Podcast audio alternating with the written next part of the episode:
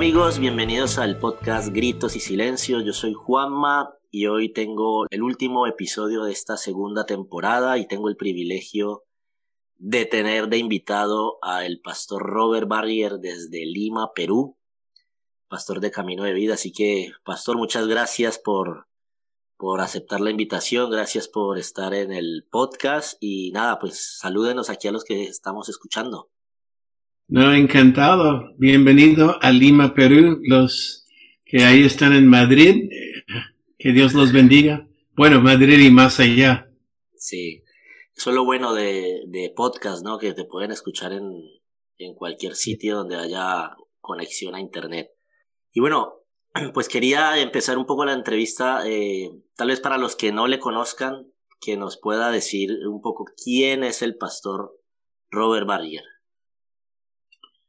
Ay, qué palabra. Depende de quién preguntas. um, yo soy, soy, un simple pastor aquí en Lima, Perú, uh, con mi esposa, mis hijos. Tenemos ya 38 años en Perú. Gozamos de la vida que Dios nos ha dado. Amamos el Perú, amamos uh, la obra que Dios ha encomendado en nuestras manos. Um, yo fui tablista, sigo gozando del mar, pero ahora más de ver porque duele un poco entrar, estoy fuera de, de práctica, pero uh, me gustó correr las olas, convertí uh, siendo un tablista en California y de ahí entré casi de frente a un instituto bíblico preparándome para la obra y me enviaron aquí al Perú y me quedé no he salido. Aquí estoy 38 años. Qué bueno. Y cuéntenos un poco, porque para mí y sé que para muchas personas usted ahora mismo es, es una leyenda eh, a nivel iglesia y, y me gustaría a mí saber cómo el pastor Robert conoce de Jesús. Ay Dios, la parte leyenda me asusta un poco, pero Um, porque leyenda ya es cuando uno está muerto.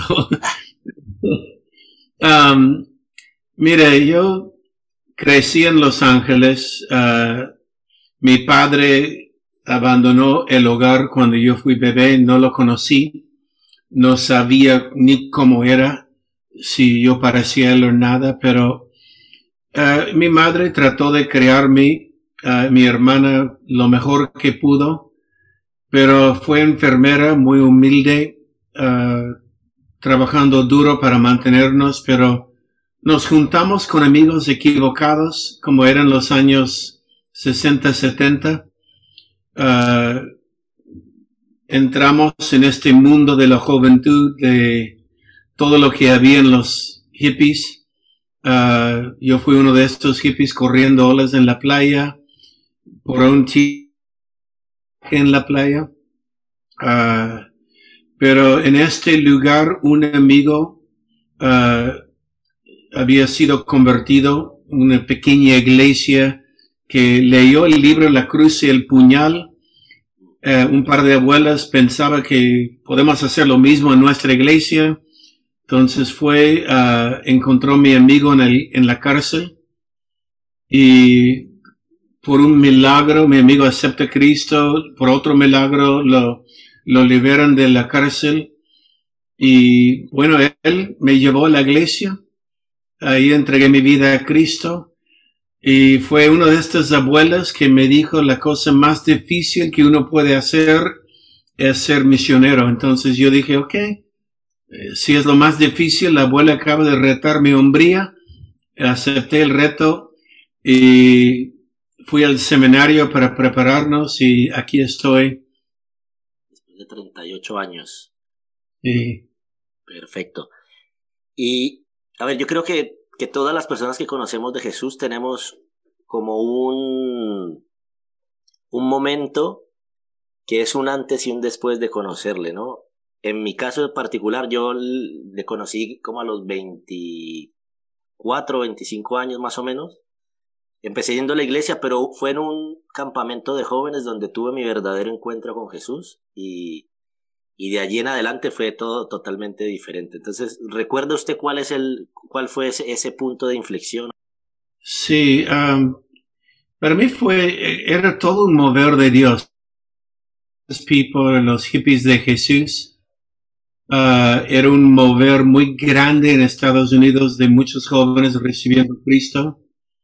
Había una pequeña iglesia, escribo acerca de esta iglesia en el libro La iglesia irrelevante en el primer capítulo pero esta iglesia, cuando la iglesia en la mayoría fue muy tradicional, corta el pelo, el que no tiene corbata no entra en la iglesia, mujeres con pantalones, y bueno, fuimos hippies. Y esta iglesia abrió las puertas diciendo, bienvenido tal como estás. Tal como viene, estás bienvenido. Y comenzaron de ir los hippies. Y yo recuerdo, um, fui a la primera vez a la iglesia por un concierto. Eh, porque decían hay un concierto. Y dije, ¿concierto dónde? En la iglesia. Yo dije, no, yo no quiero ver un viejito tocando órgano. Concierto de rock. Yo dije, rock en la iglesia, esto tengo que ver. Y por esto fui para ver, um, y me impactó. Y yo creo que el cambio fue desde el primer instante, ¿no? uh, había un antes y un después. Uh, luego recuerdo estos días cuando en la carpa de esta iglesia, porque ya no entraba el templo, uh, en la carpa que había en la playa, cada viernes había concierto y cada viernes 50, 100 hippies yendo al altar, recibiendo Cristo, dejando la droga en el altar, cambios radicales en un instante. Fue un mover muy, muy hermoso y yo fui parte del inicio de este mover, el año 72. Qué bueno. Entonces entiendo que usted se va a estudiar, eh, hace el Instituto Bíblico y luego es enviado a Lima a, como misionero. Fui eh, para ser misionero. Eh, hoy día no, la palabra creo que ha cambiado pero yo quería entrenar líderes, plantar iglesias. Uh, y lo hice por los primeros cinco años. Yo fui parte de una misión, uh, lo que llamamos pentecostal, um, y planté iglesias con ellos. Estuve preparando sus líderes en cinco años, ochenta iglesias en la sierra y la selva peruana. Fue un tiempo muy hermoso, pero muy duro a la vez, porque la filosofía de esta iglesia fue sacrifica tu familia por la obra. Y lo hice. Y lamento porque no recuerdo los primeros cinco años de mis hijos en Perú. Uh, los sacrifiqué. Y de ahí comenzó de entrar la guerrilla en el Perú. Uh, tuvimos un tiempo muy difícil con uh, terrorismo y las los iglesias que estuvimos uh, levantando en la selva, la sierra, uh, estaban siendo bajo amenaza. Algunos pastores hasta dieron su vida por Cristo. Y llegó un momento que no pude por ser americano. Y era un momento muy crítico porque siendo lo que llaman aquí gringo, uh, ya había este movimiento, vuelve a tu país, gringo, tú no debes estar aquí. Uh, y este fue no de la iglesia, pero de la gente en el, más que todo, la gente de izquierda, ¿no? Entonces, yo oré diciendo, Señor, ¿qué hago aquí? Y era ahí como Dios nos dijo, mire la juventud. Mire los jóvenes. Y cuando comenzamos de ver la juventud en la iglesia evangélica no había jóvenes. No había, porque si no tenía corbata, si no, si la mujer usaba pantalón y los jóvenes simplemente no se hallan. Yo recordé, pero yo nací durante un tiempo de música y jóvenes recibiendo a Cristo yo creo que podemos hacer lo mismo aquí en Perú y la gente me decía, no, en Perú es diferente, somos diferentes, no somos como allá. Y sentí muy fuerte en nuestro corazón con mi esposa, muéstralos. Y simplemente como no pude plantar iglesias, agarré un grupo, grupo de jóvenes, comencé de pastorearlos y sentí si los envío a iglesias, las iglesias van a entender. Pero me di cuenta muy rápido cómo los ganas, cómo los mantiene. Y yo estoy ganándolos usando música rock y van a una iglesia que predica contra la música rock, contra guitarra eléctrica o batería. Entonces yo me di cuenta, no, yo tengo que pastorearlos yo. Y así es como comenzó Camino de Vida. No, nunca fue plan de plantar una iglesia. Yo a veces lo llamo la iglesia por accidente. Y lo que es hoy día nos sorprende. Nos sorprende ver lo que Dios ha hecho en la iglesia. La influencia que tiene y cómo ha crecido. Ahora con todo este tema de, de la pandemia, he entendido que han crecido en grupos, eh, en grupos pequeños. No sé si ya han vuelto presencial allí, creo que aún no han vuelto presencial o... Todavía no podemos en Perú. todavía el COVID aquí en Perú, creo en España también, como Colombia, como Argentina, pero más fuerte en Perú ha sido bien golpeado con COVID. Todavía estamos con muchas restricciones sí. y no podemos volver presencial en la iglesia. Okay. Estamos 15 meses, casi 15 meses online. ¿Cuál cree que es el, entre comillas, el éxito de, de Camino de Vida?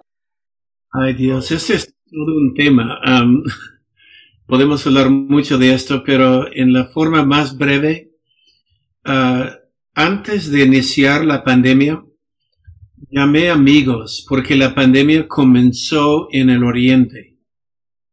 Y tengo amigos en Japón, Indonesia, Corea, uh, y los llamé porque supe servicio dominical y yo dije, qué radical cerrar un servicio. Y llamé al pastor, cuéntame. Y él me dijo, no, este te va a llegar y este va a cambiar todo. Yo dije, explica cambiar todo. Él dijo, como los tres gemelos y más. De verdad. Entonces ya tuve algo de tiempo, no mucho, yo diría 10 días, porque llegó COVID muy rápido al Perú pero en este tiempo pude prevenir un poco. Y yo pude decir a las justas, a la iglesia el domingo antes de cerrar, eh, tuvimos una conferencia, 50, 60 pastores del exterior estaban en Lima uh, y dos mil hombres de nuestra iglesia, era una conferencia de hombres. Y yo dije a la iglesia, si por algo, si algo pasa, mantente conectado a las redes, conéctate a la red. Eh, y yo recuerdo, nunca, nunca llegamos a tener la conferencia, tuve que cerrar la conferencia. Uh, luego tuve que tomar la decisión de cerrar el servicio dominical. Cerramos la iglesia antes que el gobierno nos cierra. Uh, simplemente por responsabilidad social, por cuidar el prójimo,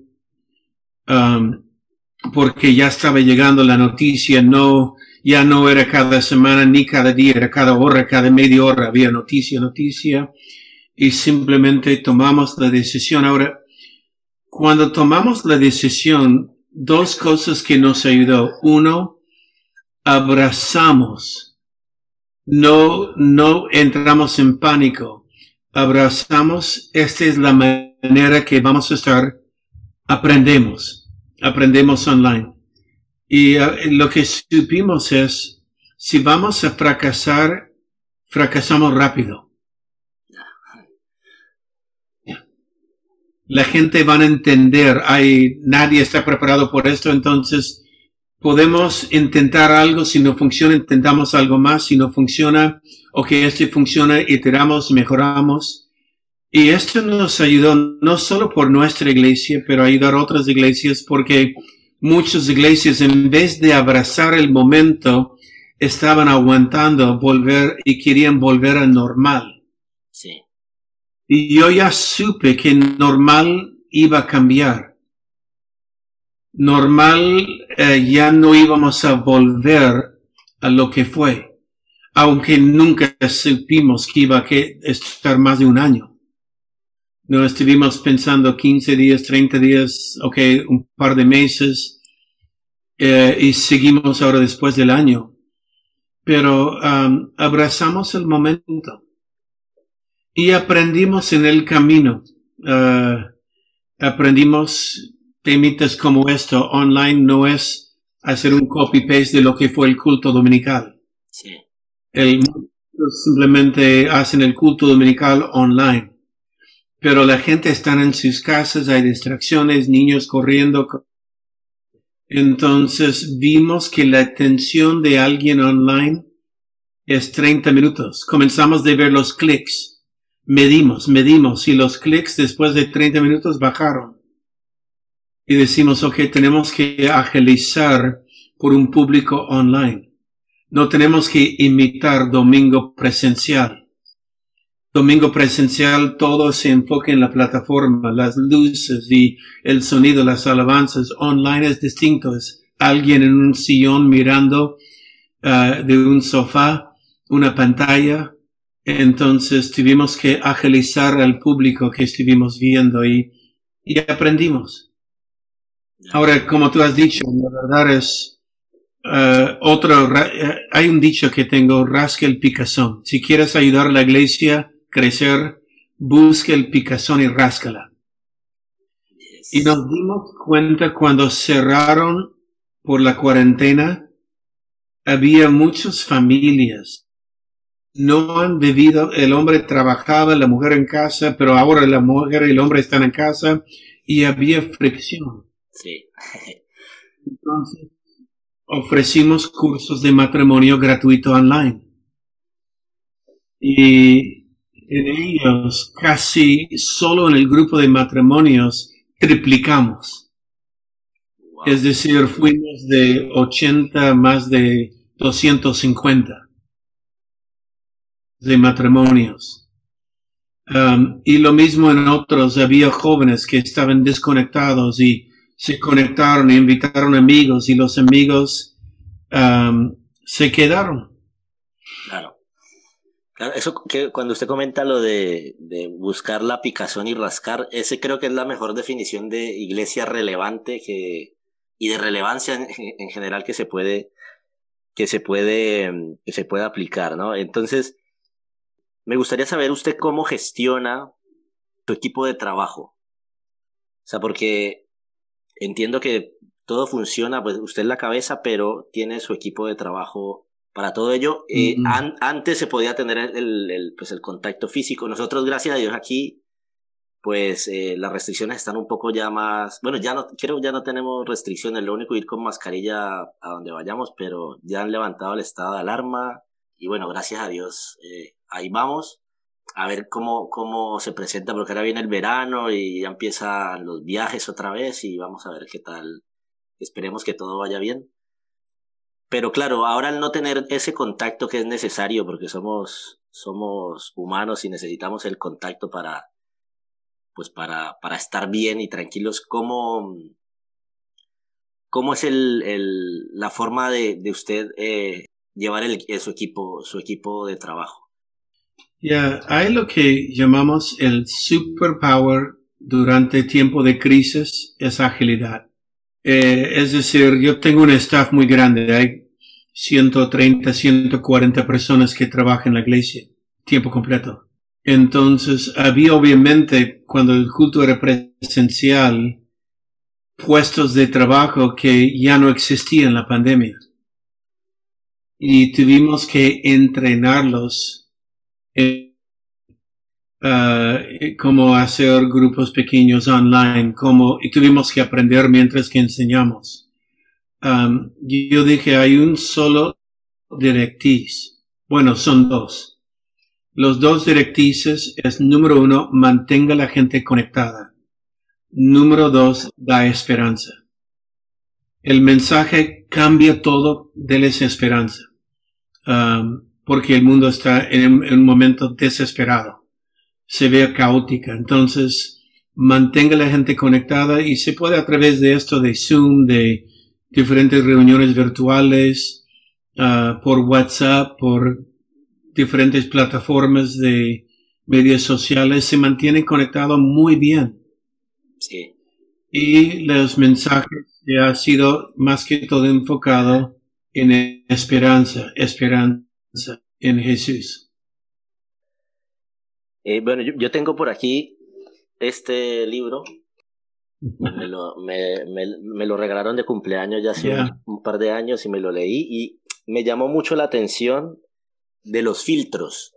Entonces del libro me gustaría que nos regalara los tres filtros que usted considera más importantes o los que suele usar más y nos pudiese hablar eh, algo sobre cada uno de ellos. Y le hago mejor. Em, durante la pandemia escribí un libro de filtros y sale en el mercado dentro de un mes. Ah, ok, qué bien. Y ahí menciono los 25 filtros. Pero básicamente, ¿qué es un filtro? Un filtro es algo que le ayude a tomar decisiones.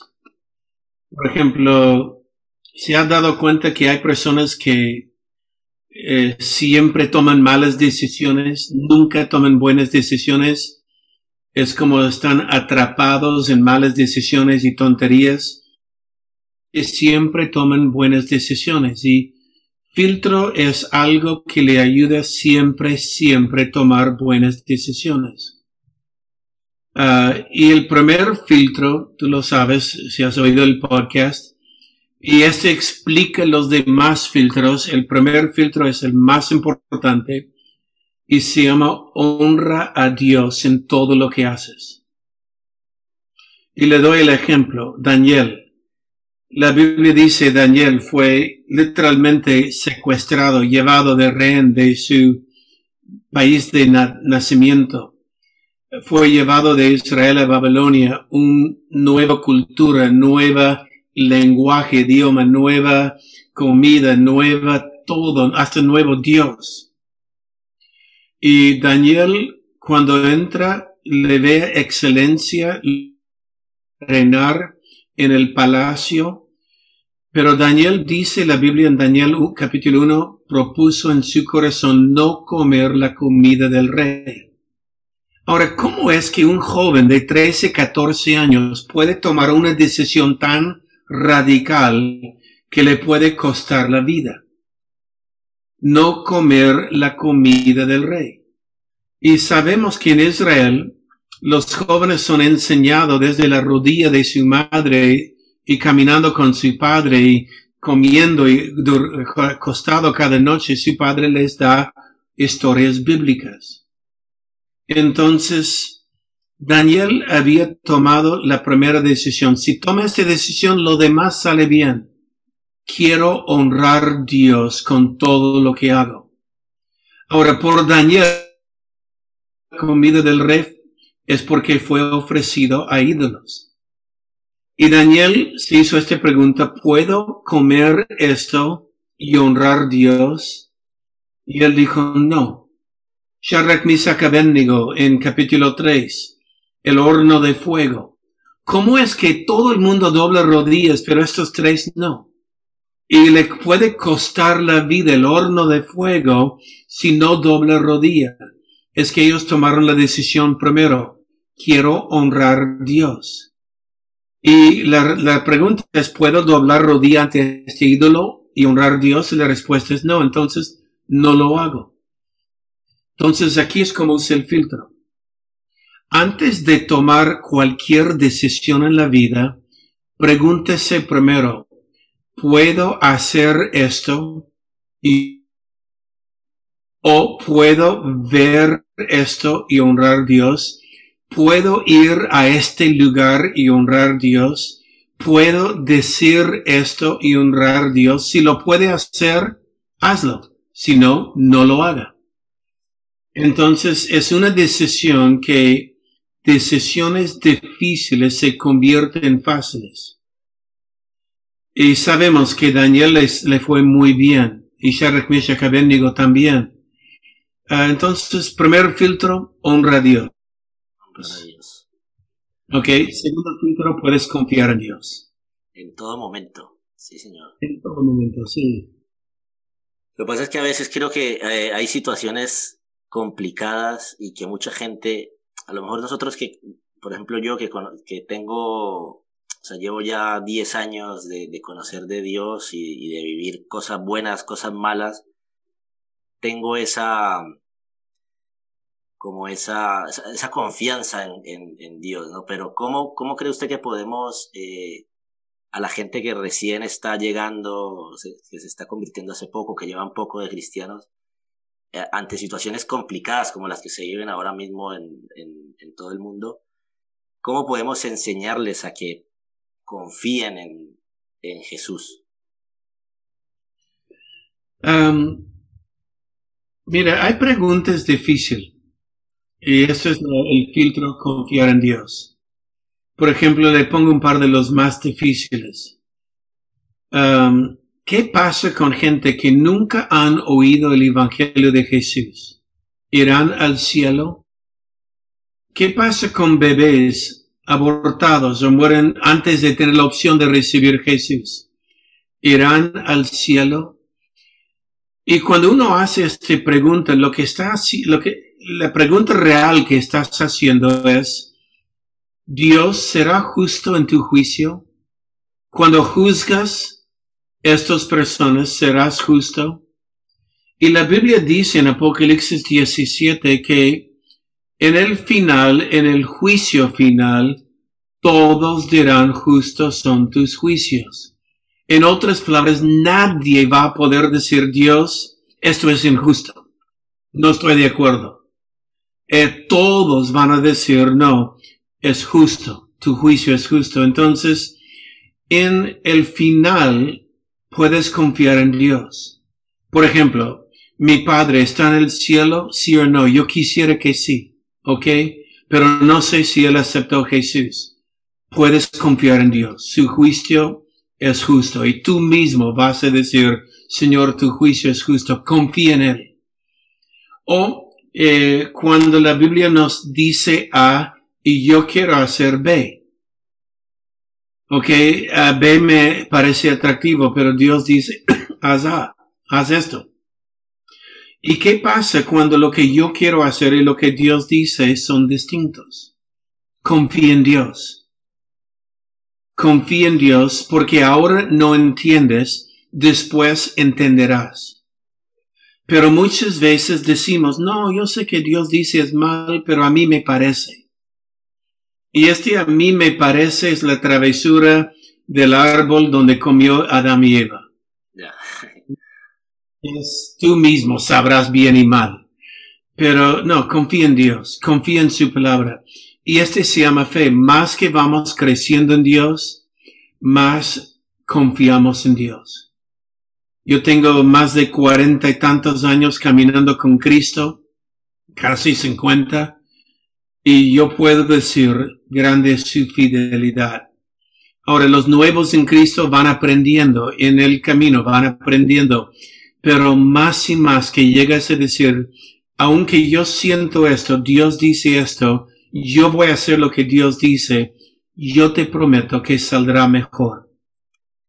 Y ya para ir, para ir finalizando, porque no quiero, no quiero ocuparle mucho, mucho más tiempo, eh, un mensaje de, de, esperanza para, para el que pueda estar escuchando este podcast. Eh, ahora mismo la situación en el, en, el mundo entero y, y, se, va, se complica mucho, ¿no? Ahora todo el tema que está pasando en Colombia. Usted me comenta que allí en Perú están las restricciones todavía a tope, todo lo que está pasando en Israel, Palestina, todo ello. O sea, es como un, momento, tiempo de desesperanza en el mundo que, o sea, el, ya el COVID, por ejemplo, por estos lados está calmándose, pero se desata eh, otra cosa y entonces regálenos un, un mensaje de, de esperanza para, para animar a, a, los que están escuchando ahora mismo. Ya, yeah, mantén los ojos puestos en Jesús. Recuerda Mateo 24, 12, 14 dice, cuando la, maldad multiplica, el amor de muchos enfría. Y es triste este verso porque la maldad, la oscuridad en el mundo, cuando se multiplica, muchos quitan los ojos de Jesús y lo ponen la maldad y se enfrían de Dios. Y en tiempos como estos, cuanto más necesitamos de Jesús.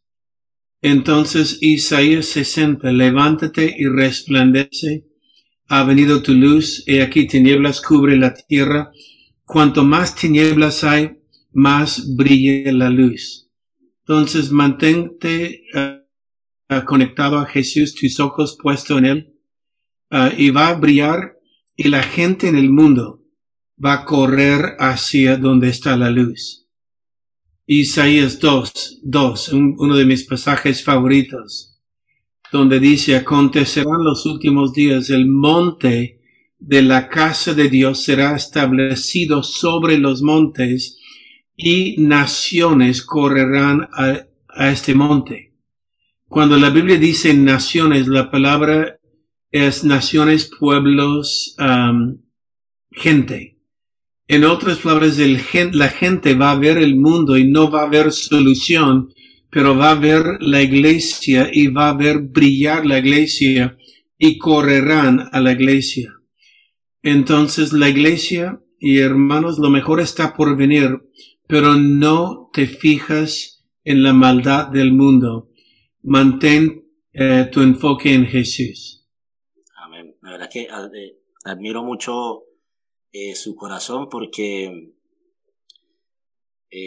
la verdad que me encanta eso de que lo que tienen de haciendo iglesia, ¿no? De que no, ustedes no se, como que no se guardan para ustedes lo que, lo que han aprendido durante tantos años, sino que lo, sin ningún tipo de, de reparo lo, lo, lo, lo, enseñan a, a cualquier iglesia o a cualquier persona que necesite aprender y la verdad que, que eso es lo que, lo que para mí les hace, les hace grandes. Y, la verdad que muchas gracias por, por, regalarnos estos minutos. Es para mí un honor y un privilegio tenerle en este podcast. Hace, hace mucho rato quería, pero no, no, no, no hallaba la, la manera hasta que le dije, voy a preguntarle a Taylor a ver si, si, si su padre me, colabora con esto. Y bueno, al final hemos aquí podido conversar un rato. Así que... Es un honor hablar con ustedes y la verdad, gracias por la obra que estás haciendo tú también. Pues nada, pastor, muchas gracias.